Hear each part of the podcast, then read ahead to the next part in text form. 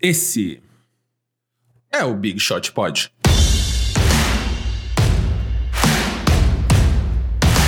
O Lakers são campeões, meus amigos. E os Hits?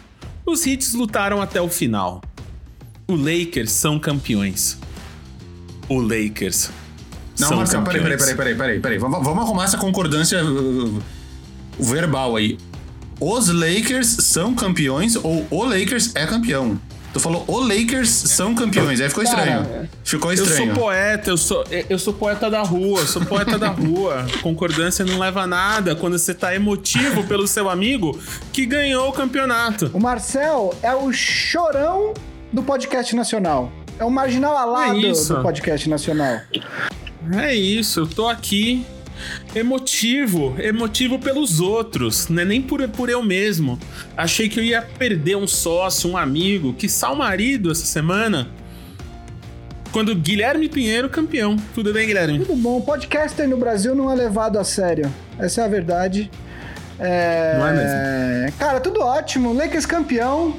Pô, tô feliz pra cacete. Eu comemorei muito esse título. Chorei algumas vezes, porque. É, Por causa do Kobe Bryant, né? Eu não sou.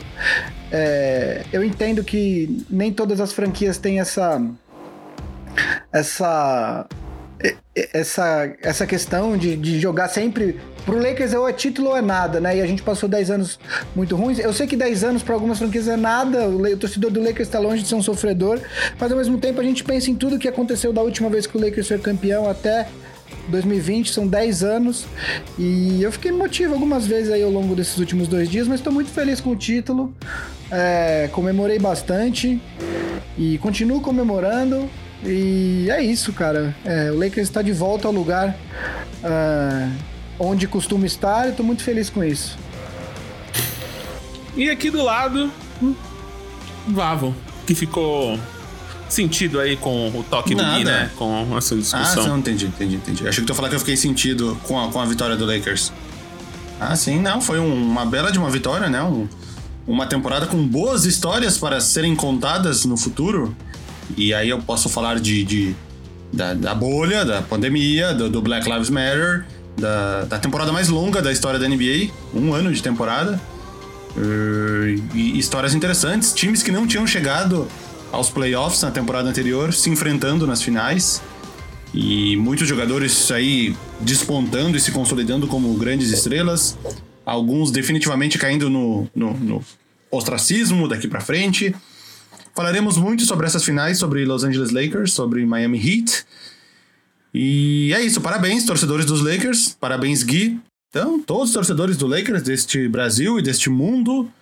E temos, te- te- teremos uma boa temporada, né? 2020 e 2021. Que vai ser só O 2021. Lakers. Que vai ser só 2020. Ah, talvez eles comecem. É que nem a, a 2011 e 2012, que começou tipo dia 27 de dezembro, foi alguma coisa assim. Aqui, ó, só queria falar que o Vitor Fernandes mandou um super chat pra gente aqui pra gente tá só gravando ao vivo no YouTube.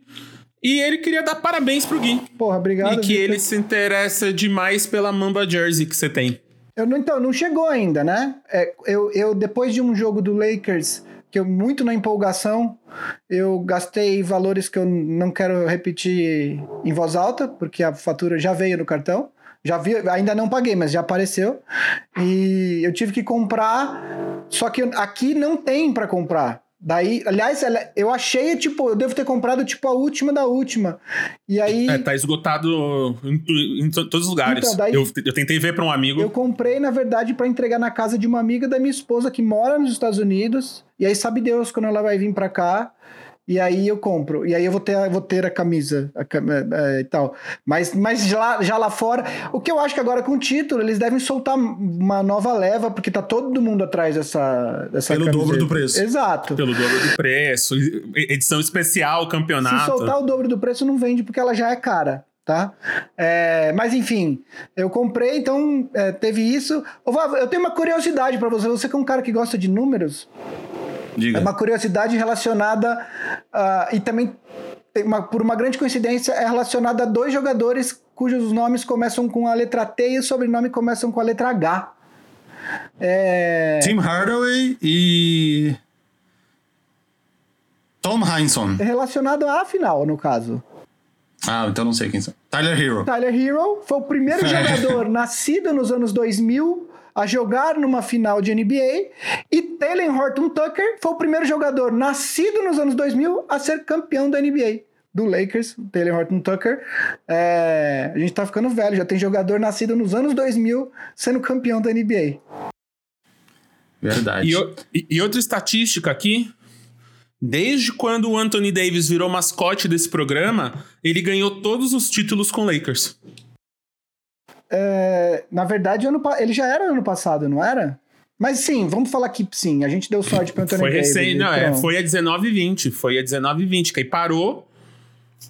Quando a gente voltou já era. Então a estatística tá lá, pode pôr na pode pôr na Wikipédia dele porque tá rolando, tá verdade. Invicto Antes, temporadas, desde que foi adotado como mascote do Big Shot Pod. Mascote, mascote tem 2,46 metros de altura. Antes da gente começar nossas considerações iniciais, Guilherme, o que são esses barulhos de helicóptero atrás de você? Ah, é verdade, gente. Eu preciso avisar vocês. Eu estou com uma reforma do apartamento ao lado da minha casa. E então, às vezes, vocês vão escutar algum barulho. É, semana passada, os caras estavam mexendo na cozinha. A parede da cozinha do apartamento do lado é a parede da sala da minha casa. E eu juro para vocês que pareciam que eles estavam dentro da minha casa. Eu falei, o cara vai abrir um buraco a qualquer momento e sair aqui dentro. Porque tava impossível assim o barulho. Hoje, hoje tá bom. Mas faz parte, né? Os caras, um casal vai mudar para cá e tá reformando o apartamento inteiro. A pior parte já passou, a parte da quebradeira. Agora é só é, reinstalação, massa, armário, essas coisas que também faz barulho, mas não é tão ruim como é, era semana filho. passada. É, eu tô ouvindo umas batidas também aqui em volta. Meu vizinho. Meu vizinho diminuiu, quebrou a casa aqui. Literalmente colocou a casa abaixo. E aí a. Então, se vocês ouviram barulho também é isso. Vocês estão ouvindo é... esse barulho aqui em casa? esse sou eu batendo palmas, tá? Pra, pra me enturmar com vocês. É, pra ter um barulho.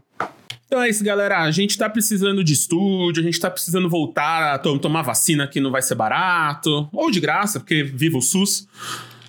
Então, apoia a gente aí, ajuda a gente. Então, como o Vitor fez aqui no no YouTube, fazendo super chat.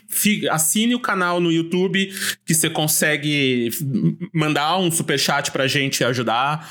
O PicPay, né? Você consegue entrar no All Stars, o grupo de basquete mais intenso do Brasil. Se você quer falar só de basquete com gente que só fala de basquete, entra lá, que tá quente. Nessas finais foi quente. 15 reais por mês você ajuda nós.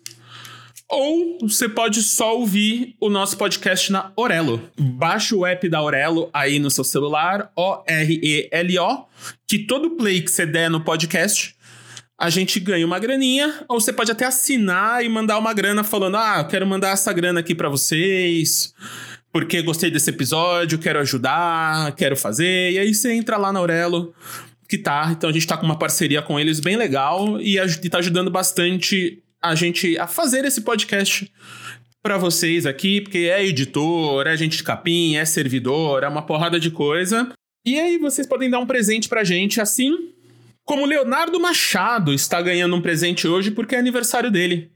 E ele ganhou um. É, imagino que ele é Laker Nation, porque ele ganhou o presente no domingo. Então deem parabéns pro Leonardo Machado, amigos, por favor. Parabéns, Leonardo Machado. Feliz título do Lakers. Parabéns, Leonardo Machado. E assim a gente vai pros nossos destaques iniciais, Vavão, por favor. Ó, uh, eu tenho um destaque legal aqui, cara, porque todo mundo meio que. que... Todo mundo comenta os assuntos óbvios, né, do, do, do título do Lakers. Eu queria destacar uma pessoa que passa despercebida por muitos, mas os atentos percebem a existência dele. Estou falando de Phil Handy. Phil Handy é um dos assistentes do Los Angeles Lakers. Vocês devem reconhecê-lo. Uh, se vocês virem a foto dele, muitos vão reconhecer de cenas de aquecimento de jogo, ele lá uh, marcando o LeBron no, no, no, aquecimento.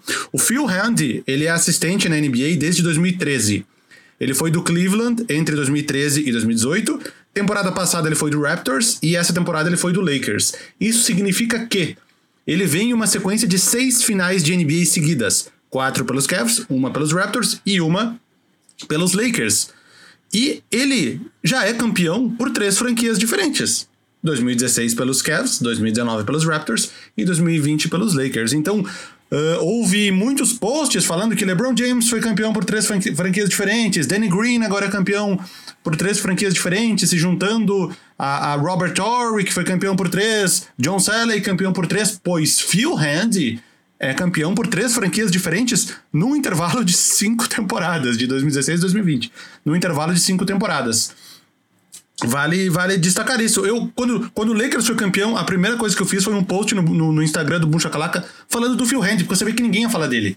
E já era uma. uma já tem um... gente querendo contratar o Phil Hand. O, se eu não me engano, o Brooklyn Nets, eu acho que é o Brooklyn Nets que tá interessado, mas eu imagino que o LeBron vai falar: não, não, não, ninguém tira ele daqui. Ele é um cara muito. O Phil Hand, ele é um cara. Ele é muito bom no desenvolvimento de, de jogadores jovens. É, é, é, muita gente que acompanha o Lakers, que cobre o Lakers, por exemplo, acredita ao Phil Hand a evolução defensiva do Kyle Kuzma, por exemplo, nessa temporada. Evolução. É, é.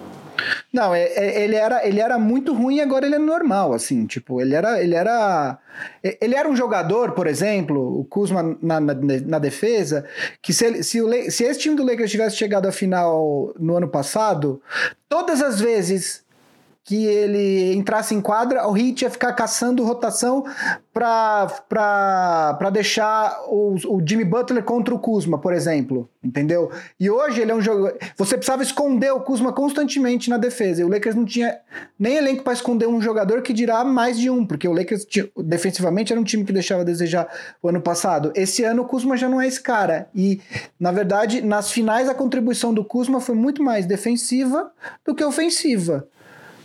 Ao mesmo tempo, acredito que se ele tivesse uma defesa melhor, ele jogaria mais minutos, porque esse é um dos motivos pelo qual ele não fica tanto tempo em quadra, verdade? Ou é impressão minha? Cara, eu acho que ali a gente vai entrar depois para falar, mas é, é, porque eu acho que toda série tem uma tem um os três primeiros jogos, é, eles são tem toda essa questão de ajuste para lá, ajuste para cá e tal, não sei o quê. Quando chega no quarto ou no quinto jogo, meio que, ó, todo mundo já fez o que dava para fazer e é isso. Né? E o Lakers sacou que, cara, o time melhor pro, pro, pro Lakers era com o Heat, era com o Anthony Davis, o LeBron, uh, o Caruso, tanto que o Caruso foi começou o jogo 6, né? Uh, o KCP não tinha tanto espaço pro, pro Kuzma, porque ele não era, ele não consegue marcar o Adebayo, nem o Jimmy Butler. E aí, se você. E, e como ele é um arremessador ainda de três pontos muito uh, inconsistente, meio que ficava difícil para deixar o Kuzma muito tempo na quadra. Mas isso faz parte, quer dizer, se você pegar um jogador, eu vou falar também como o Dwight Howard, teve séries que ele não jogou e teve séries que ele foi importantíssimo. Contra o Nuggets ele foi importantíssimo. Contra o Heat ele jogou mais nos, nos, nos dois primeiros jogos e depois ele, ele não jogou quase mais nada, entendeu? Então, isso faz parte, né? Enfim, a gente estava falando do Phil Hand. O ponto é, o Kuzma deu uma evolução defensiva considerável nessa temporada. Ele tá longe, ele não é aquele no, Nossa Senhora jogador para time de defesa da liga, mas o Phil Hand é, é, um, é um tipo de assistente técnico que desenvolve esse tipo de jogador, entendeu? É, não, só porque eu até comentei no, no Big Shot Pod All Stars no dia, não lembro qual jogo que era, mas o, o eu, eu percebi que numas duas, nos dois ataques seguidos do Heat, o, o Kuzma tava meio perdido na defesa, aí eu comecei a focar só nele na defesa. Eu fiquei vários ataques seguido, seguidos olhando só ele. Aí eu fiquei olhando e falei, meu, ele toma umas decisões muito estranhas, ele é muito perdido. E aí eu comentei no grupo, gente, o Kuzma tá perdido na defesa, né? Meu, da hora que eu comentei, nos dois ataques seguintes, um deles ele não viu o cara passar atrás dele, o cara pegou a bola e fez a cesta, e no outro o LeBron teve que empurrar ele pro marcador certo porque ele tava no cara errado. Aí eu, eu falei, tá, talvez eu tenha pegado uma amostra meio uma, uma coincidência que a minha amostra tava meio exagerada. Mas. Talvez, talvez ele, ele nunca vai ser. Eu acho que ele jamais vai ser um 3D. Errar rotação acontece. É, principalmente em jogadores mais jovens e tal. Ele, querendo ou não, ele tá só no terceiro ano da liga, né?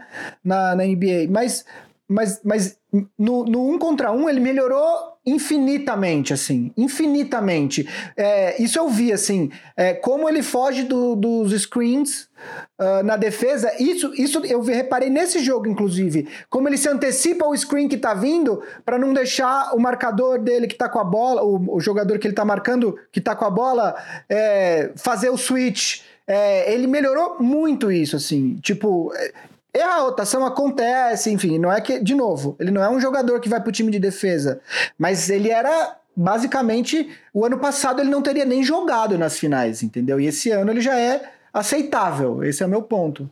Não sei nem porque a gente tá falando tanto tempo do Caio Kuzma. Eu vou aproveitar para fazer o meu destaque inicial enquanto o Vavo troca de fone, e é um destaque inicial que tem a ver com o seu destaque inicial, Marcel. Nós temos um cupom para quem quiser assinar Orelo, e quem usar o nosso cupom pode vai dar direto dois reais pra gente no, usando o nosso cupom. É, Aurelo, como o Marcel falou, é, uma, é um player de podcast, eles têm muito conteúdo original. Se você quiser é, ouvir esses conteúdos exclusivos da Aurelo, você tem que assinar. E para isso você tem um. Se você quiser assinar a Aurelo, você tem direito a um mês grátis uh, usando Orelo. E se você usar o cupom Orelo, arroba tudo junto, você vai ter o um mês grátis e ao mesmo tempo vai estar colaborando com o Big Shot Pod. Então, é, o meu destaque inicial tem a ver com o destaque do Marcel. Eu queria deixar o cupom Orelo, arroba. Se você usar, você vai ter um mês grátis e ao mesmo tempo você colabora diretamente com a gente, tá bom? Então é isso, entra lá porque tem conteúdos bem legais. Eu sei que vai ter Bastante coisa massa na Aurela, se você curte um entretenimento sônico de qualidade.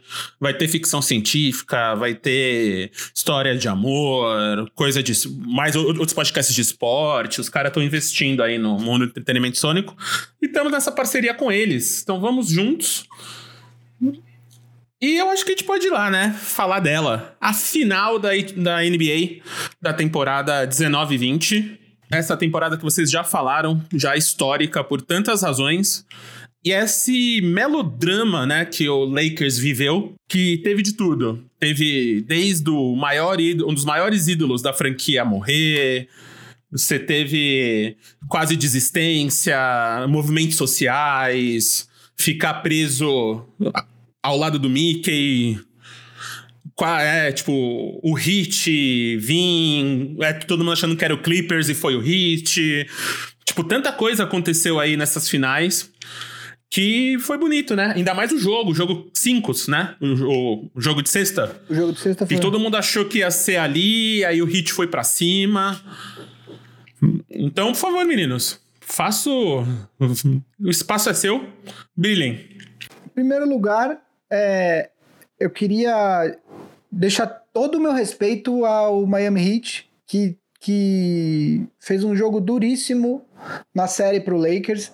É, era um time que no começo da temporada acho que ninguém apostava que chegaria nas finais, mas foi um oponente valoroso para o Lakers e tornou essa conquista mais uh, uh, gostosa né, é, depois de bater um adversário desse naipe, eu acho que o torcedor do Lakers está muito mais satisfeito do que se fosse qualquer adversário fosse uma varrida, né? É, eu acho que o Jimmy Butler fez uh, os playoffs da carreira dele, quer dizer, ele mostrou muita, muita qualidade, ele liderou esse time e não liderou sendo o principal marcador, porque durante muitas vezes é, ao longo dos playoffs ele não foi o principal pontuador. Aliás, se eu não me engano, o principal pontuador do Heat nos playoffs foi o Bandebaio. Mas o, o, o Butler. É, com todos os problemas que ele tem fora de quadra, de querer causar e etc e tal, às vezes, ele é um cara que dentro da quadra ele não é um jogador egoísta, ele não é um cara que precisa marcar, ah, eu preciso garantir meus 30 pontos aqui, não. Quando o jogo não pede para ele marcar 30, 40 pontos, ele marca 12, só que ele contribui é, para o time de uma série de outras formas, na defesa, com passes, é, enfim, marcação, etc. Então, Jimmy Butler merece todo o respeito uh, uh, de, de, dos fãs da NBA como um todo. Eu acho que ele de fato se colocou ali como um, na beirada ali entre top 10, talvez top 15 da liga. Ele é, ele é o que se chama uh, nos Estados Unidos de overachiever, quer dizer, ele, ele, ele conseguiu muito mais do que se esperava dele no começo da carreira. E, e, esse comentário não tem nenhum demérito, pelo contrário, é mérito total pelo esforço, pelo jogador que ele é. O Spolstra é um técnico que, é, além de ser muito bom como técnico, ele é muito bom com as pessoas. Ele é um cara que, para quem não viu, antes da coletiva, depois do jogo 6, ele estava chorando. É, você pode ter certeza que se um técnico, como os Poster que tem uh, títulos na NBA, que é considerado um dos melhores, se ele ficou triste a ponto de chorar depois do jogo, você pode ter certeza que os, os, os jogadores dele estão vendo isso e, e só vai contribuir para o Heat voltar mais forte para a próxima temporada. Então, eu queria deixar todo o meu respeito para o Heat, mandar um abraço para o Gustavo, que é torcedor do, do Hit, que tá lá no Big Shot Pod All Stars. É, eu não comento muito dos do, do jogos durante os jogos do Lakers no grupo, porque, como eu disse, eu sou muito pouco civilizado. Depois do jogo 5, eu desejei coisas horrorosas para esse time do Hit, mentalmente, obviamente, né? Mas enfim, eu sou muito pouco civilizado vendo o Lakers jogar no playoff, principalmente numa final. Então eu não comento muito, eu comentava, deixava para comentar depois de cabeça fresca.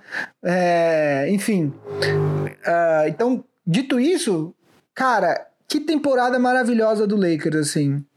É, esse time do Lakers não era considerado. Assim, Todo mundo falava, ah, tem LeBron e Anthony Davis, mas e depois? Né? Todo mundo metia o pau no, no, no, elenco de apoio no Lakers e eu me incluo nisso. Quer dizer, se vocês forem buscar os, os, os programas das temporadas passadas, não é que eu chegava da, do começo da temporada, não é que eu chegava aqui falando que o Lakers ia ser campeão. Eu falava que o Lakers poderia ser, mas eu tinha várias restrições ao restante do elenco do Lakers. É, e não só o elenco, a liderança do, quer dizer, o Pelinka, eu critiquei muito o Rob Pelinka, critiquei muito a Ginny Buzz. É, então, assim, não vou chegar aqui e falar que eu sempre banquei, porque não. Agora, como a gente já falou do Clippers há, há alguns programas atrás, da mesma forma que o Clippers foi decepcionando ao longo da temporada e, e para mim já não fazia mais sentido todo mundo colocar o Clippers numa posição de favoritismo, o Lakers foi ao contrário. O Lakers foi dando mostras de evolução conforme a temporada foi progredindo, e aí chegou num determinado momento que não fazia mais sentido não colocar o Lakers como um dos favoritos. É, a gente, se a gente for olhar narrativas, as narrativas que, que foram faladas do Lakers ao longo da temporada, tinha essa questão do elenco, tinha a questão da liderança, é, o Lakers assinou com alguns jogadores durante a temporada. Dwight Howard, por exemplo, quer dizer, o, DeMarcus Cousins se machucou antes mesmo de começar a temporada. Falaram para não assinar com o Dwight Howard. O Lakers foi lá e assinou. O Dwight Howard contribuiu. É, enfim, todos os jogadores que o Lakers adquiriu ao longo da temporada foram motivo de piada é, feitas por mim também, tal, não tô me colocando fora disso. Nos playoffs, ah, o Portland pode bater, o Lakers destruiu o Portland, ah, o Houston pode bater, o, Lakers foi lá e passou pelo Houston. Ah, agora o Denver Nuggets é o time, o Lakers foi lá e passou pelo Denver Nuggets. É, foi uma história de superação, mas é óbvio que assim, não dá pra você falar que foi inesperado, porque querendo ou não, um time com Anthony Davis e LeBron James não pode ser considerado azarão. Dito isso, o Lakers superou vários obstáculos, a progressão desse time foi gradual. É, e o, e, e, o título foi absolutamente merecido. No, final das contas, quando você olha para a temporada como um todo, o Lakers foi o melhor time. Quer dizer, é, não ter, é, só não teve o melhor recorde na temporada regular, porque a temporada foi interrompida, mas estava a dois jogos do Milwaukee Bucks quando, começou a pandemia e tinha chances de superar. É, dito isso, também temos que levar em consideração que o Lakers jogava numa conferência muito mais difícil do que o Milwaukee Bucks.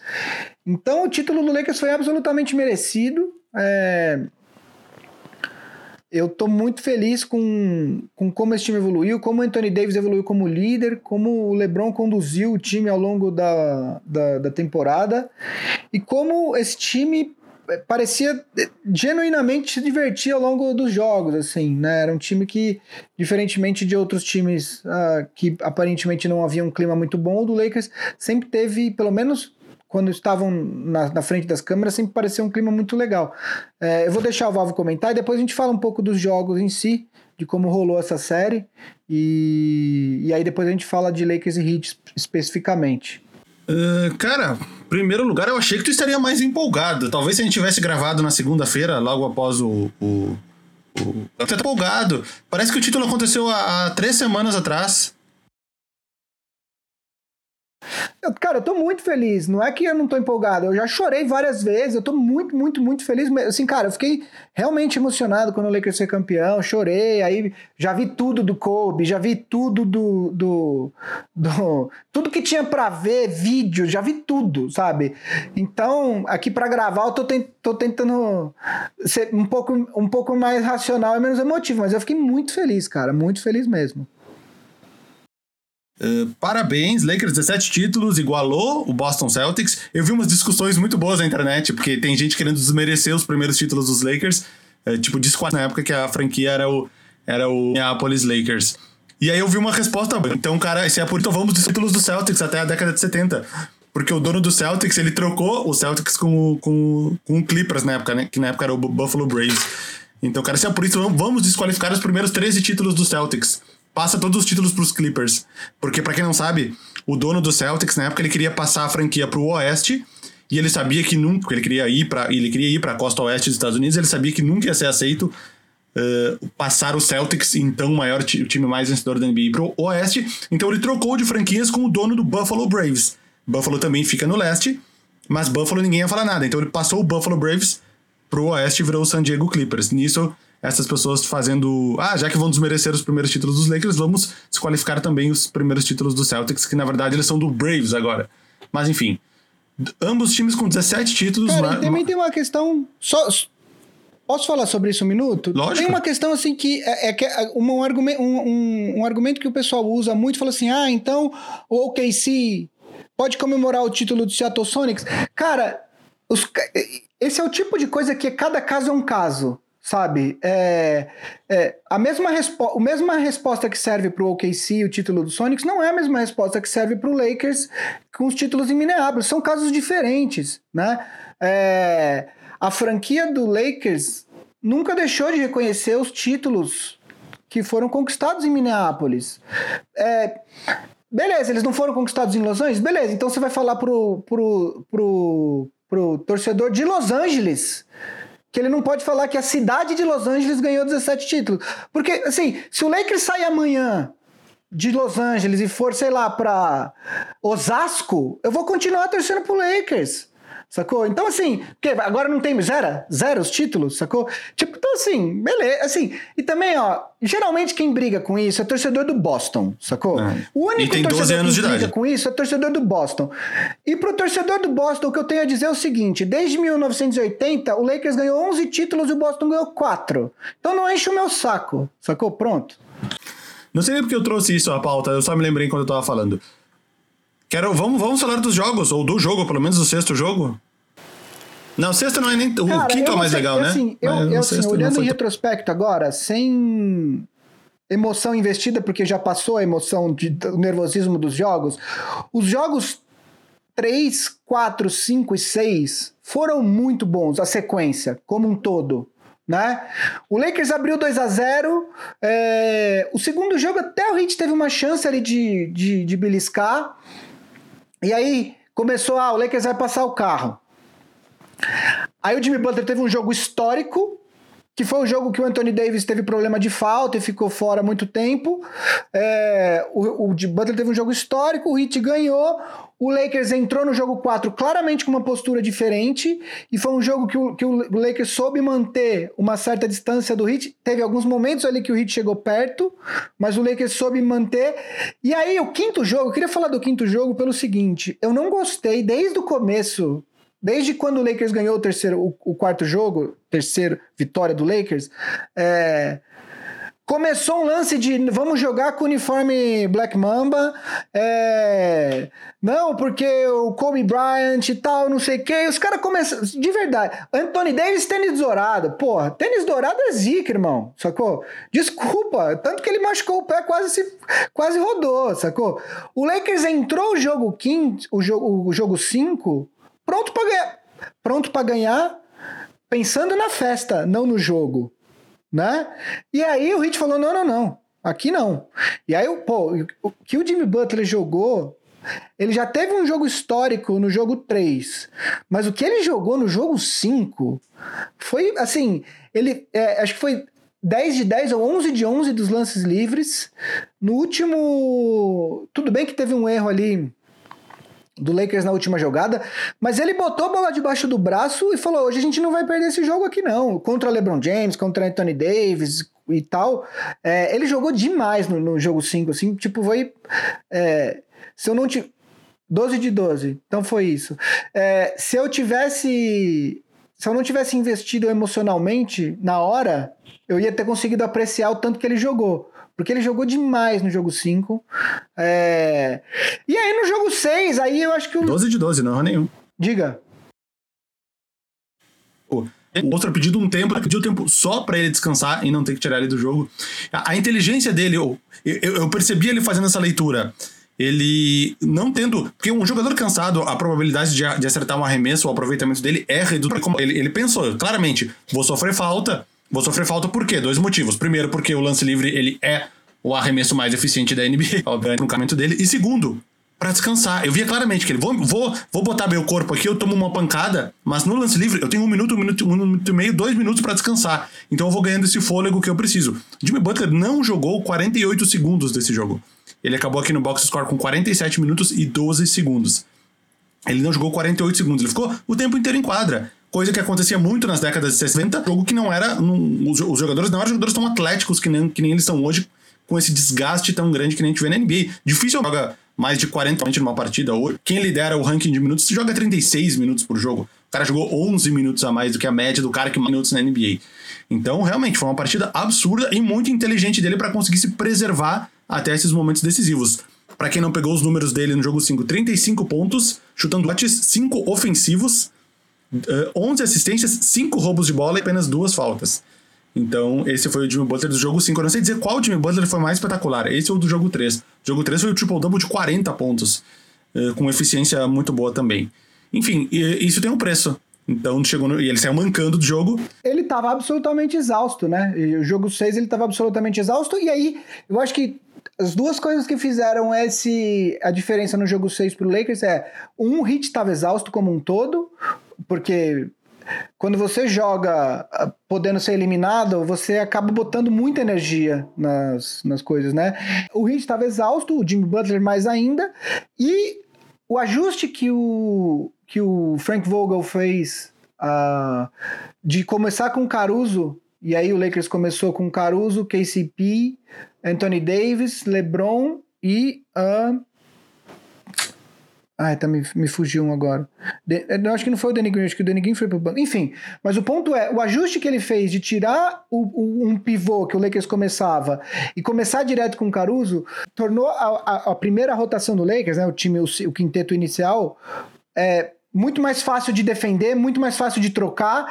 E o Lakers, uma característica desse time do Lakers é que o Lakers a temporada inteira tinha um nível a mais na defesa, principalmente, que o Lakers conseguia subir em alguns momentos e aí ficava impossível para os outros times, e foi o que o Lakers fez no segundo quarto, né? Que aí abriu um caminhão de vantagem, é, terminou acho que 28 pontos na frente no intervalo do jogo, e na verdade foi era tava 31, o Kendrick Nunn acertou um arremesso de 3, que podia entrar mais de 3, ou seja, mas daí o jogo estava acabado praticamente, quer dizer, dificilmente um, um, time consegue ganhar um tempo por mais de 28 pontos do outro, né?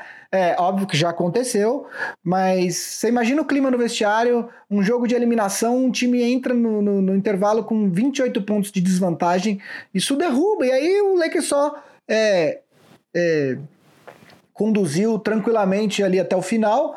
O Heat, no começo do último quarto, que começou com 29 pontos, teve até um, um, um começo ali que acho que chegou a reduzir para 20. O Lakers foi lá, estabeleceu mais uma distância, e depois, na hora que não dava mais, entraram os exércitos. Aí o, o Heat foi tirando aos poucos a vantagem. A distância acabou caindo para 13 pontos, mas aí o Lakers, enfim, se sagrou campeão. É, eu acho, eu acho que a série como um todo, depois quando a gente for olhar com a cabeça mais fria daqui uns anos, a série foi muito mais legal do que a gente imagina. É, foi muito mais disputada do que se esperava, eu acho. Não do que se esperava, porque o Heat chegou muito bem nas finais, mas eu acho que assim, o Heat valorizou muito esse título do Lakers e foi muito legal a série como um todo. É, eu queria falar, não sei se o Vavo tem mais alguma coisa para falar dos jogos. Quer falar do jogo 6, Vavo? Não, não, eu queria mais falar tipo de personagens das finais. Do jogo em si, Não tem nem muito o que dissecar desse jogo número 6, já falou então tudo. começa. Uh, personagens. Então começa você, vai lá. Uh, personagens. Eu acho que podemos falar primeiro dos, dos que vieram de lesões, do Duncan Robinson, uh, desculpa, do Bema Debaio e do Goran Dragic. Teve aquela torcida do pé do Jimmy Butler, aparentemente, embora ele tenha perdido um pedaço do primeiro jogo, ele estava inteiro para os demais. Goran Dragic e Bema Debaio. Bema Debaio, quando voltou no jogo 4, ele voltou bem devagar, né? Tô sem os números aqui exatos dele, até de minutos, mas ele voltou um pouco devagar. E ele foi melhorando. Jogo 6, 10 rebotes, 5 assistências, já é o jogo de Bema Debaio. Mas o jogo 4 e o jogo 5 não foram jogos de Adebayo. Uh, eu não sei até onde isso poderia ter feito diferença se ele, se ele tivesse jogado desde o início. O jogo 3, vencido magistralmente pelo Hit, já foi sem o Adebayo, né? Foi com uma boa partida do Olinick e a partida excepcional do Jimmy Butler. Uh, eu não sei até onde isso poderia ter feito diferença. O final da série, acredito que não. Foi algo que eu acredito que tenha prejudicado ou atrapalhado a, a o Miami Heat. E o Goran Dragic praticamente não jogou a série, né? Se. Eu, eu li uma... Eu li uma eu li na internet, não lembro aonde, que ele teria consultado os médicos para ver até onde ele, ele até onde era só dor e até onde ele poderia arrebentar. No momento que falaram que era muito mais dor do que chance de arrebentar, ele foi pro jogo mesmo doendo, mas claro que ele jogou muito menos do que ele jogaria em questão de minutos, nos 19 minutos, e também em questão de, de intensidade. Ele acabou só com 5 pontos no jogo. Então, essas, essas duas questões, cara, eu fico me perguntando. Não que eu acho que fosse ter um final diferente, porque eu acho que o Lakers teria sido campeão do mesmo jeito, mas talvez com os, os, os dois times completos o tempo inteiro talvez tivéssemos uma série melhor ainda, até com possibilidade de jogo 7. E fica aquele what if, né? Aquele e se, e se o Dragic, e se o Adebayo, Adebayo e, e Dragic jogando a série inteira. Não, sem dúvida, você tem toda razão, tem que fazer essa ressalva sim. Que, o, que as lesões do Dragic e do Adebayo no primeiro jogo prejudicaram o Hit e que possivelmente, concordo com você, também não acho que teria mudado, acho que o Lakers é, tinha mais time mesmo com Adebayo e Dragic. Uh, mas o Heat realmente perdeu duas grandes opções aí para os jogos 2 e 3 e até o, até o 6 que o Dragic ficou fora. Né? É, eu tenho dois personagens que eu queria falar. Né? O, primeiro, o primeiro é o LeBron, é, que eu acho que com esse título ele reacende uma discussão.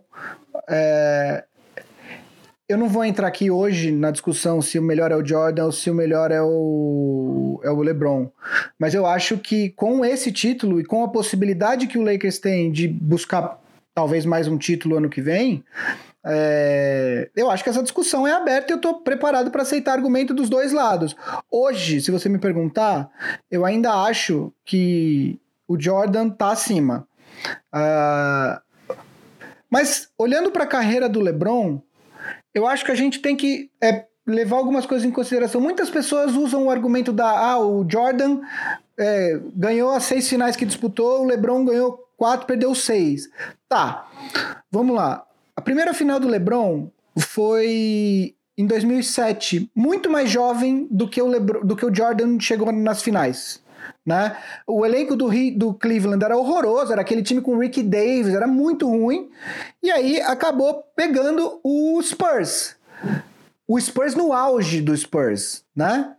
É, com Tim Duncan no prime dele. É, então, assim, não acho que seja uma mancha no currículo a final de 2007. A mancha que eu acho que o LeBron tem no currículo é, é a final de 2011. Aquela final, eu acho que o LeBron sentiu a pressão. Acho que o Heat era muito mais time que o Dallas, sem tirar méritos do Dallas. Mas acho que o LeBron sentiu a pressão e acho que essa é a mancha na, na se, tem, se é que chegar na final e perder é uma mancha, eu acho que essa foi onde o LeBron sentiu. Em 2014, o o Heat perdeu para o Spurs também, um timaço, dois melhores times da NBA naqueles anos. O, o Heat ganhou em 2013, o Spurs ganhou em 2014. Você pode olhar Boston e Lakers 2008, 2010. Acho que não tem nenhum, nenhum, nenhuma é, vergonha nele ter perdido, até porque também, além de tudo, era uma sequência de quatro anos com o mesmo time, e, e a gente vê que é muito difícil você manter times três, quatro anos seguidos chegando em finais. É, geralmente você começa a ter que é, pagar jogadores e começa a ter problemas com cap, etc e tal. É, em 2015, contra o Warriors, quem, quem se lembra, o, o Cleveland chega nas finais sem o Kevin Love, que era o terceiro melhor jogador do time. E no primeiro jogo perde o Kyrie Irving para a série toda. E aí fica o LeBron contra aquele time do Warriors, sem o Kevin Durant ainda, mas um timaço, né? Em ascensão. Em 2016 ele conquista o que para mim é o maior título da carreira dele. Eu acho que é foi o mais difícil e o maior título da carreira dele. Em 2017 e 2018, você se não fosse um, um, um, um uma questão muito específica que, que deu um salto imenso no cap, que foi o acordo novo da NBA. A, a NBA, a liga, queria escalonar o aumento do cap. A Associação dos Jogadores fez questão de aumentar o cap de uma vez só. Então, foi isso que possibilitou que o Warriors assinasse com o Kevin Durant. E aí, quer dizer, você, ele, basicamente, o LeBron foi contra, uh, possivelmente, o maior time já montado na história da NBA. É... E aí ele perdeu dois títulos. O meu ponto todo é que, é... por conta de coisas muito específicas, a gente está falando de um jogador que conquistou apenas o quarto título dele e não o sexto ou o sétimo. É... Então, quer dizer, só o argumento das finais. E olhando pelo lado do Jordan, que eu nem vou entrar agora, mas você pode fazer, por exemplo, uh, se o Jordan não tivesse parado em 93, eu acho que muito dificilmente o Bulls teria sido campeão em 94 e 95. E se tivesse sido campeão em 94 e 95, talvez não teria sido em 96, 97 98. Enfim, são muitos uh, ICs, né? De qualquer forma, eu acho que a gente o quarto título do LeBron reabre essa discussão. O LeBron ainda não parou de jogar. É, ele vai terminar a carreira dele possivelmente com todos os recordes de pontos, de, de, de pontos em playoffs que ele já tem, enfim. É, eu acho que essa discussão reabre, tá? É, um outro personagem que eu queria falar, desculpa me alongar, Vava, mas eu queria falar. Não, só antes Diga. de passar para o teu outro personagem, eu queria fazer uma observação do LeBron. Essa discussão do Jordan com o LeBron, para mim, é o pior assunto da história da NBA para ser conversado. É o que eu menos gosto. Eu vou dizer, assuntos que eu não gosto. É falar do Lavar Ball e da família Ball e falar da discussão Jordan e LeBron. Para mim, são os dois piores assuntos para serem discutidos. Eu odeio falar sobre isso. A minha única observação é quanto as pessoas que falam: ah, mas o Jordan foi a seis finais e venceu seis, e o LeBron foi a dez finais e perdeu seis. Tá, então, deixa eu só entender. Vocês estão premiando o Jordan por ser eliminado antes das finais, é isso? Porque se ele, se ele não perdeu mais finais, é porque ele não chegou a mais finais. Se ele não chegou a mais finais, é porque ele caiu antes das finais. Então, é um prêmio para ele cair em semifinal de conferência, em final de conferência, coisa que aconteceu várias vezes com ele. Ao invés de chegar às finais, é tipo, vale mais ser derrotado antes do que ser derrotado nas, nas finais. Gente, isso não faz sentido. Isso não faz sentido. A não ser que, tipo, vocês parece que se trata, tipo, final. Tipo, final é uma coisa, e, e final de conferência é tipo um horror, assim, tipo, é a maior desgraça do mundo. Isso não faz sentido. Tá premiando um cara por não ter chegado lá. É, é, é mais. É, daqui a pouco vão dizer, ah, mas o. O, o, sei lá, deixa eu pegar um exemplo. Javel o Magui. Não, Javel Magui não vale, vai. O Patrick McCaw é 3 de 3 nas finais, não perdeu nenhuma. Isso vale mais do que um cara que chegou em 4 e, e, e perdeu 6. Gente, não faz sentido esse argumento. Mas enfim eu, eu não quero conversar sobre esse assunto porque todos os argumentos que as pessoas usam são horríveis. E esse é o pior assunto que eu mais odeio discutir. Tem uma outra coisa, as pessoas que discutem isso, geralmente elas não estão dispostas a mudar de opinião. É só uma discussão para afirmar coisas que elas já acreditam, né? Eu só quis trazer esse assunto porque o LeBron deu uma entrevista no final do jogo falando que ele termina falando I want my damn respect, né? É, o LeBron, ele, na cabeça dele, e ele tem absoluto direito em acreditar isso, ele é maior que o Jordan. E assim, não vou nem dizer se ele tá certo ou se ele tá errado. Eu tô falando que ele tem o direito de acreditar nisso. É, porque ele tem currículo para isso. E eu acho que na, na, na, na, imprensa especializada e na opinião pública, esse quarto título do LeBron pode sim reabrir essa discussão. Só é esse é o meu ponto. Uh, o outro, mas para a gente não se alongar, porque concordo com você que é um assunto chato, uh, eu vou entrar no meu próximo uh, personagem, que é o Rob Pelinka. É, general Manager e, e atualmente vice-presidente de operações do Lakers. Ele era o General Manager quando o Magic Johnson estava lá, é, ouviu muitas coisas ruins uh, depois que o Magic saiu, inclusive do próprio Magic, que foi num programa no First Take falar que ele era um, um, um cara que, que esfaqueava pelas costas.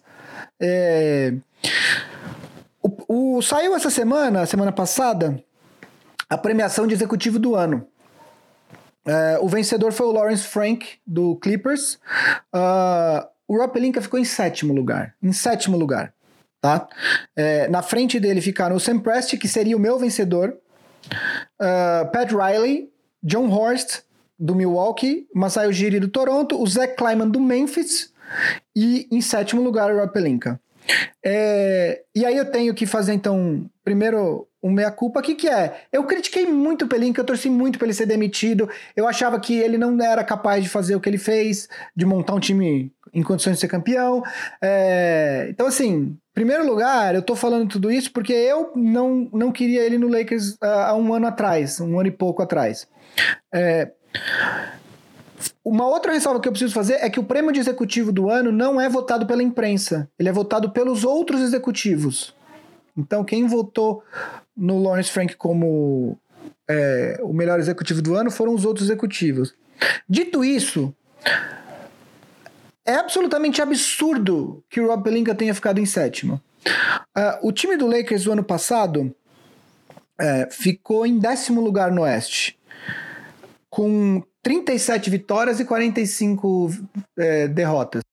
O time do Lakers nessa temporada é, foi o primeiro lugar na conferência mais uh, difícil é, e foi o campeão. É óbvio que o prêmio ele, ele também, assim como os outros prêmios, ele foi votado considerando-se apenas o que aconteceu antes da pandemia.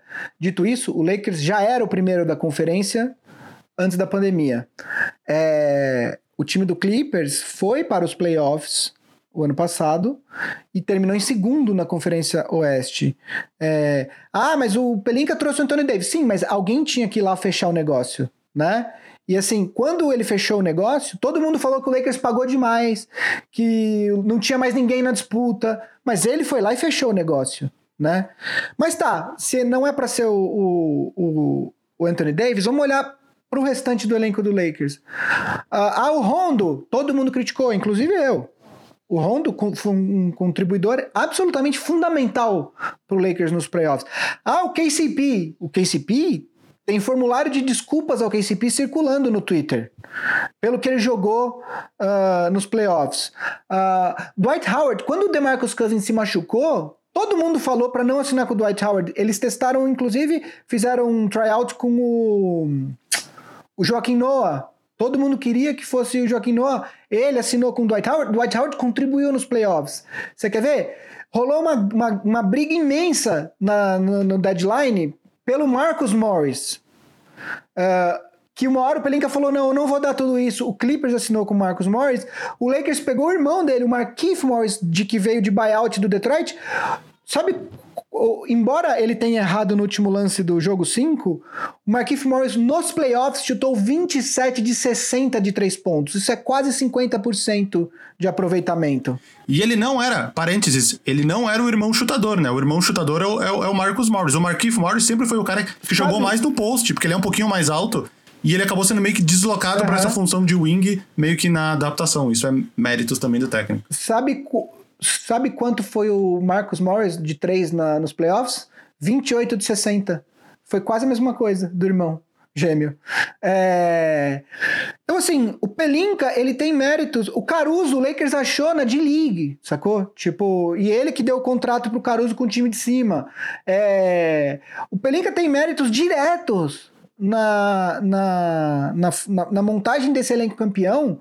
E, assim, eu, de novo, não acho que ele deva ser o vencedor do prêmio, mas vocês vão me desculpar. O John Horst, o que, que o John Horst do Milwaukee fez de diferente nessa temporada? Ele perdeu o Malcolm Brogdon, substituiu com o Wes Matthews e trouxe. Quem que ele trouxe? Robin é... Lopes? é, mas assim, o que, que ele fez de diferente? É... O, o Masai Ujiri, um dos melhores executivos da liga, se não melhor, mas assim também não fez muito, achou alguns jogadores ali que o, que o Toronto sempre acha, jogadores que não estavam nem com contrato assinado. O Zé Kleiman, gente, o, o Memphis terminou em nono. O, o que o Zé Kleiman fez, assim, de, de fora de série, não foi nem ter draftado o Diamorant, porque todo mundo sabia que o Diamorant era, era o segundo melhor jogador desse draft. O que, onde ele acertou foi ter pego o Brandon Clark lá embaixo no draft. mas eles terminaram em nono no Oeste. Como que o Pelinka termina em sétimo? Sabe? Você quer discutir o Pat Riley e o, e o Sam Presti? Eu, eu, eu, eu abro essa discussão. É, o, Lawrence Frank, assim, de novo, cara, foi muito mais trabalho do, do Kawhi escolher o Clippers do que do, do Lawrence Frank convencer ele aí. E outra, como todo mundo fala que o Sam Prest saqueou o Clippers na troca do Paul George. Como que um, um manager que foi saqueado pelo outro termina na frente desse manager? Sacou? Tipo, para mim não faz o menor sentido o, o Lawrence Frank ter ganho. É, ele pode até estar tá entre os melhores dessa temporada, mas assim, o, o Pelinka merece muito mais respeito do que, do que tem sido dado a ele. Inclusive, eu critiquei muito e tô aqui falando que eu tava errado eu acho que muito do, dos, muitos dos votos, muito da votação do Lawrence Frank foi por causa daquilo que a gente falou muitas vezes aqui bateu na tecla. Todo mundo tratava o Clippers como o time que ele poderia ser. E até o momento da votação, que era pré-jogos da bolha, o Clippers ainda estava naquele caminho. Ah, o time vem jogando aqui, se poupando aqui, fazendo o load management a colar, e está em segundo lugar no Oeste, tudo está caminhando conforme o previsto, vai chegar nos playoffs, eles vão ganhar de todo mundo, logo esse cara fez tudo certo e ele é o executivo do ano. Coisa que acabou não acontecendo, mas isso a gente só sabe agora, não, não no momento que foi votado. E então eu só queria falar uma coisa. A votação, especificamente a votação de executivo do ano, eu acho que deveria incorporar os playoffs junto. Porque é uma parte muito importante do prêmio. Diferentemente do MVP da temporada regular, do jogador que mais evoluiu. O jogador que mais evoluiu é um prêmio de temporada regular. Rookie of the Year é um prêmio de temporada regular, porque o cara se pá nem vai jogar os playoffs. Todos os prêmios o prêmio de executivo do ano, eu acho que deveria incorporar os playoffs também, porque grande parte do, do, do, do mérito do, do, do, executivo pode ser uh, vista nos próprios playoffs. É, eu só acho. Vou ligar pro, pro, pro, pro vou ligar pro, pra, pra NBA e eu falar isso. Eu acho que o que você falou faz sentido muito. Ao mesmo tempo, eu acho que ia acabar ganhando sempre o executivo campeão. Tipo, ia acabar, o time foi campeão, o executivo ganha o prêmio. Faz muito sentido o que você falou. Justo. Sim, mas. Justo. É... Não, eu entendo. É. Ah, e a outra coisa que é que é, é, tem um outro personagem aqui que merece destaque, o nosso glorioso Guilherme Dornelli está falando do Frank Vogel aqui no, no nos comentários e de fato Uh, o Vogel, cara, o Vogel foi a terceira opção de técnico. Só queria falar, rapidão, Gui, só queria falar que isso que mostra comprometimento, que, o, que o Guido, além de ouvir, ele tá vendo isso aqui e vai ter que ouvir tudo de novo para editar. Então, só queria louvar aqui, ó, Guilherme Dornelles, Guido, editor, que tá vendo a live e vai ouvir tudo de novo ainda. Se vocês acham que são fã desse podcast, seja, seja um Guido para nós. Pronto, Gui. Falei Não, então, aqui. ele tá falando do Vogel. Uh, cara, é verdade, tem que falar do Frank Vogel. Ele foi a terceira opção do, do, do Lakers uh, como técnico, terceira ou quarta. Uh, contrataram Jason Kidd de assistente. Todo mundo achava que o Frank Vogel em algum momento ia cair e o, e o Jason Kidd ia assumir. É, o Frank Vogel transformou o Lakers. E o Frank Vogel sempre foi um, um, um técnico com uma característica defensiva. Ele é responsável direto por ter transformado esse time do Lakers numa máquina defensiva. É...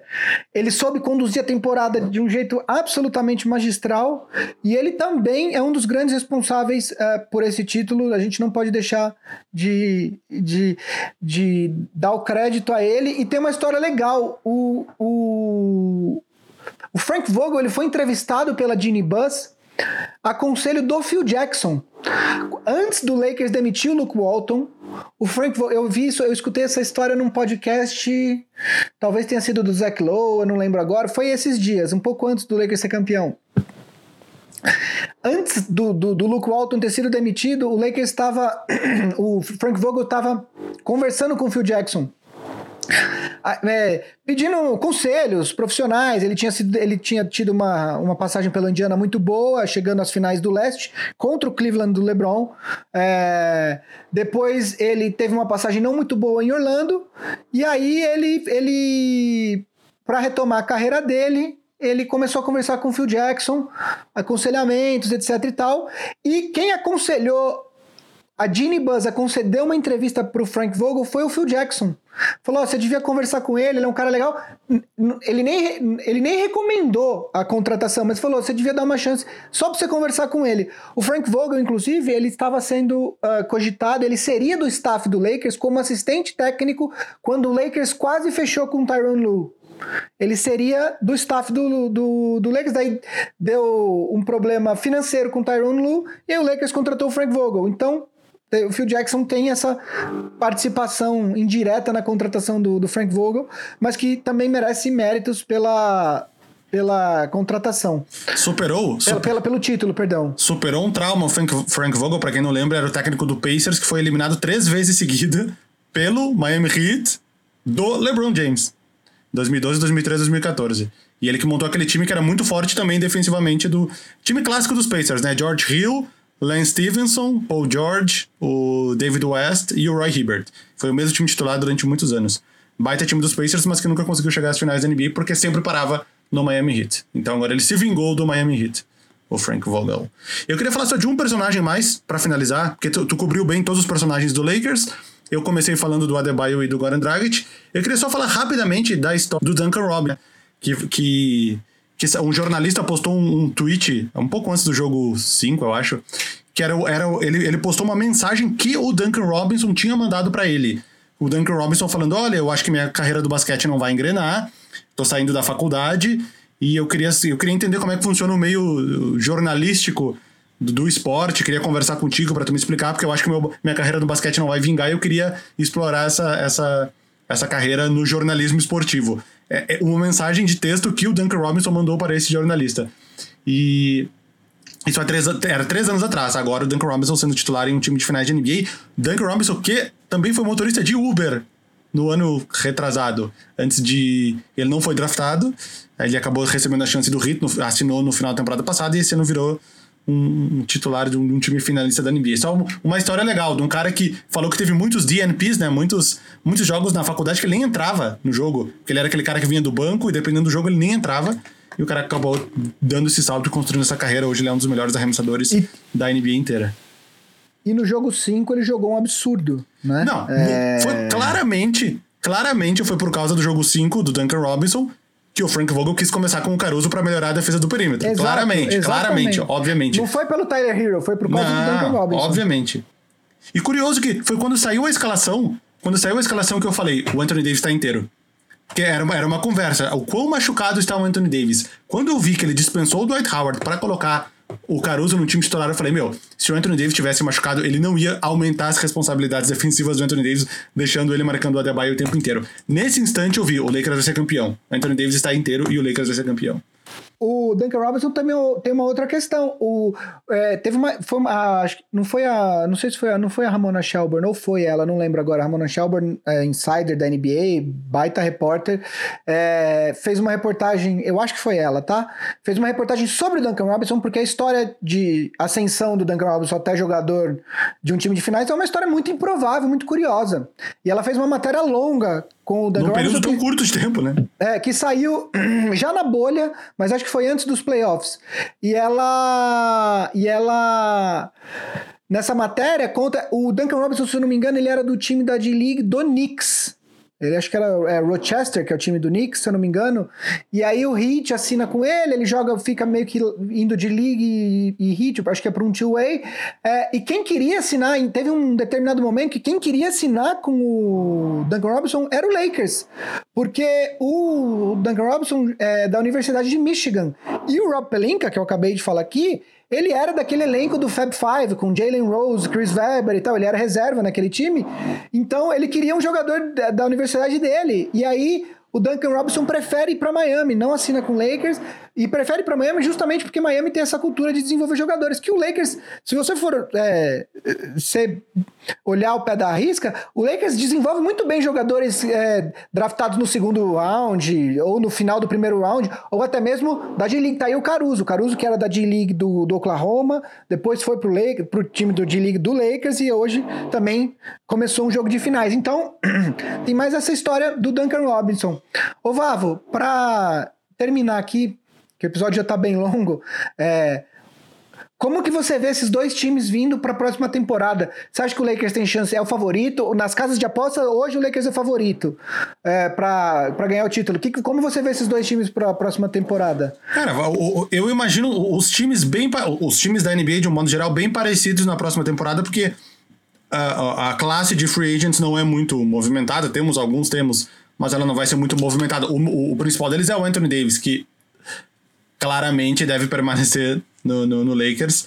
Temos outros, temos o Ingram, que alguém colocou nos comentários aqui, mas os times vão ficar bem parecidos. Então eu imagino meio que um cenário muito parecido com essa temporada.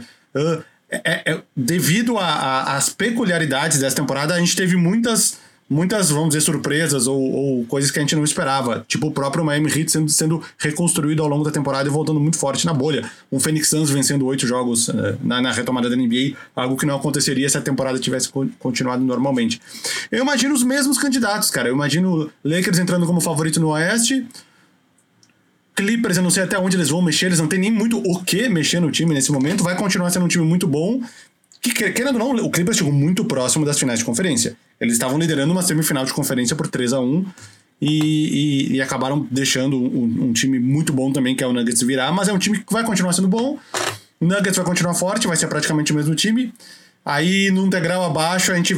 Aqueles times que a gente imagina que talvez possam chegar, mas não vão, tipo Rockets, Tipo, enfim, ou que se a gente não sabe até onde vai mudar. O Utah... Tem o Warriors, né? Tem o exatamente, esquecido. Tem o Warriors que vai voltar com tudo, entre aspas. Eu não sei até onde. Com tudo, segunda escolha no draft. Se, segunda escolha no draft, podendo virar um. trocar. É, podendo trocar, podendo virar um jogador importante ou draftando algum jogador, enfim. Mas teremos Stephen Curry, que não sabemos. Eu acredito que ele vai voltar a jogar em alto nível, porque a lesão dele não foi uma lesão tão grave assim, foi uma lesão na mão, né? Mas Clay Thompson voltando de uma lesão grave. A gente tem o Draymond Green, que não jogou absolutamente nada nessa temporada.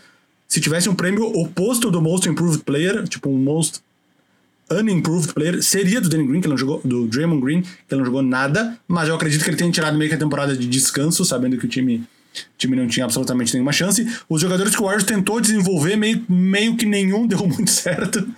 tipo, eles insistiram. Os caras, tipo, bem. O Eric Pascal é, foi bem, foi segundo time de rookie, né? Bem Pô, até... Um cara draftado em quadragésimo, sei lá quanto. É, mas bem até tá a página 2. Até onde ele foi bem, até onde alguém tinha que pontuar e ele foi lá e meteu 15, 16 pontos por Pode jogo. Ser.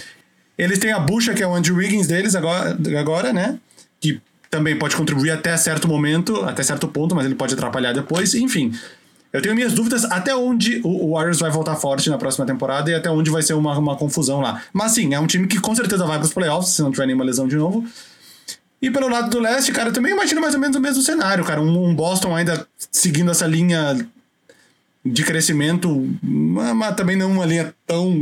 Paulatino. É. Paulatino, bem devagar. O, o, o, o Raptors tá com um cara que pode sentir ainda mais o, a, a idade em alguns jogadores. O Marc Gasol, não sei nem se vai ficar lá. O Kyle Lowry tá com uma cara que é o ano que ele vai deixar de ser um All-Star, enfim. Pascal Siakam já não, já não apareceu tanto nos playoffs. Miami Heat eu acho que vai vir com tudo, que vai ser praticamente esse mesmo elenco que tá agora. Uh, Milwaukee Bucks vai ser o mesmo time, acredito que deve ficar de novo em primeiro lugar aí, se eles vão ganhar ou perder nos playoffs, eu não sei. Enfim, eu acho que, pelo menos nesse momento, parece uma temporada que tecnicamente vai ser muito parecida com essa.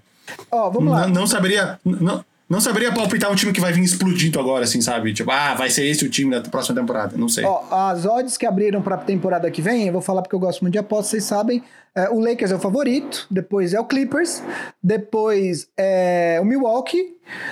Aí você vê empatados uh, Boston Celtics e Brooklyn Nets com Kevin Durant e Kyrie Irving, e aí depois você tem o Warriors.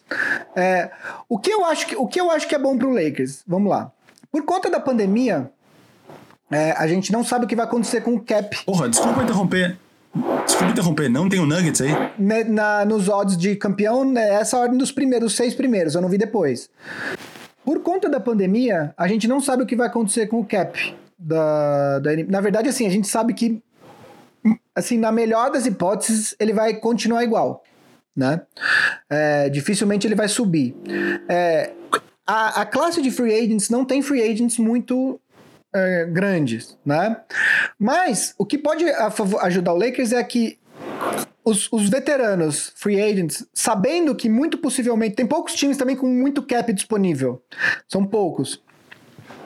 Os, os, os, os veteranos que forem free agents nessa off-season, eles podem falar assim: bom, já que eu não vou ter, é, vou conseguir receber o que eu acho que eu mereceria receber, porque além do, dos poucos times terem cap, uh, muito possivelmente o cap não vai subir. Então, já que eu vou ter que dar um desconto para qualquer time, eu vou dar desconto pro Lakers, porque lá eu tenho uma chance clara de ser campeão. Pode acontecer com outros times, né? Clippers, o cara pode dar um desconto pro Clippers, mas eu tô dizendo assim, pros times que estão no topo é, atualmente, essa situação é uma situação favorável. É, o Lakers tem alguns jogadores que têm opção do próprio jogador, caso do KCP, caso do Javel McGee, caso do. acho que o próprio Rondo. É, mas o que eu tenho escutado é que muito possivelmente esses jogadores vão optar para continuar na, na, na, no Lakers nessa temporada. O, cap, o Lakers vai ter algum cap, alguma coisa de cap, é, mas eu não sei exatamente quanto. Mas o Lakers, assim, tem algumas opções. Imagino que o Anthony Davis vai, fi vai ficar. Ele, ele falou num vídeo, acho que do Queen Cook, uh, we're running it back. Ou seja, vamos, vamos mandar esse time de novo na próxima temporada. Então, na próxima temporada, acho muito difícil ele não estar no Lakers. Depois disso, vai depender de outra série de fatores. Mas também, imagino que ele vai ficar uns bons 4, 5 anos no Lakers, pelo menos. Imagina se ele volta pro meu papel. Imagina se na próxima temporada ele já volta pro Pelicans. Vamos lá, Zion, Ingram, é nóis, vamos lá. Ele é mais fácil ele ir pro Bulls, eu acho. Mas enfim. Sim, sim. É, porque ele é de Chicago, né? O Anthony Davis, pra quem não sabe, é de Chicago. É, mas então, eu acho que o Lakers tem algumas opções, tem algumas opções de, na, na free agency. O Lakers tem a escolha dele nesse, nesse draft, então, de repente, dá pra usar pra, pra incrementar. É, eu já vi um papo. O Danny Green claramente deu uma queda muito grande nessa, nessa temporada. Eu já vi um papo de que o Lakers vai importunar a vida do Indiana Pacers pelo Ladipo, que parece que quer sair. É, o contrato do Danny Green é para isso, basicamente. É, é, o que o Lakers tem para oferecer em troca, um contrato de 15, 16 milhões com só mais um ano. Então, eu acho que o Lakers tem opções para talvez voltar ainda mais forte na temporada que vem. O Miami, o Miami tem uma questão, né? O Adebayo, se eu não me engano, tá elegível para extensão. Então, eventualmente, o Heat vai ter que pagar o Adebayo. Você tem um Duncan Robinson, uh, você tem um Tyler Hero que, apesar o Tyler Hero tá no primeiro ano de contrato dele de Rook, tem mais três anos, então com a situação do Tyler Hero é mais controlável, mas o Duncan Robinson logo logo vai aparecer alguém. É, eu acho que ele tem mais um ano de contrato, mas o Heat tem uma, uma, uma, uma opção a ser feita aí, por quê? Todo mundo sabe que o Yannis vai ser free agent muito possivelmente na próxima off-season, né? Uh, o Heat é um dos times que são linkados aí com uma possibilidade do Yannis na free agency. Ainda não está certo que o, que o Yannis vai ser free agent, o Bucks ainda pode oferecer a extensão máxima para ele, mas pelo que a gente tem visto, é o super máximo, é, tudo que a gente tem visto aí nos últimos anos indica que ele vai recusar o super máximo para se tornar um free agent na próxima off-season e aí ter a opção dele na, de onde jogar. Então, o Heat tem essa questão de, bom, se eu pagar o Adebayo e mais alguém agora, eu posso não ter cap para o Yannis em 2021. Para a próxima temporada, eu sei que a nossa vontade é colocar o Heat como um dos favoritos no leste, mas eu acho, assim, de verdade, que com esse elenco, isso pode, pode mudar o elenco, claro. Mas com esse elenco que o Hit foi. Eu sei que o Adebayo tá em evolução, o Tyler Hero tá em evolução, etc e tal. Mas de verdade, eu acho que com esse elenco, o Hit é, é, o melhor caso foi essa temporada, assim. É, eu acho que quem quer que saia do Oeste, o Hit com esse elenco não tem condição de bater. É, e, eu, isso não é, não é para desmerecer o que o It fez, não é isso. Mas eu acho que foi o melhor caso, é o que o americano chama de best case scenario. É, foi essa temporada. É, eu acho que o leste, eu acho que por mais que essa linha de evolução do Boston não seja um negócio, um salto, eu acho que o Boston vai vir melhor.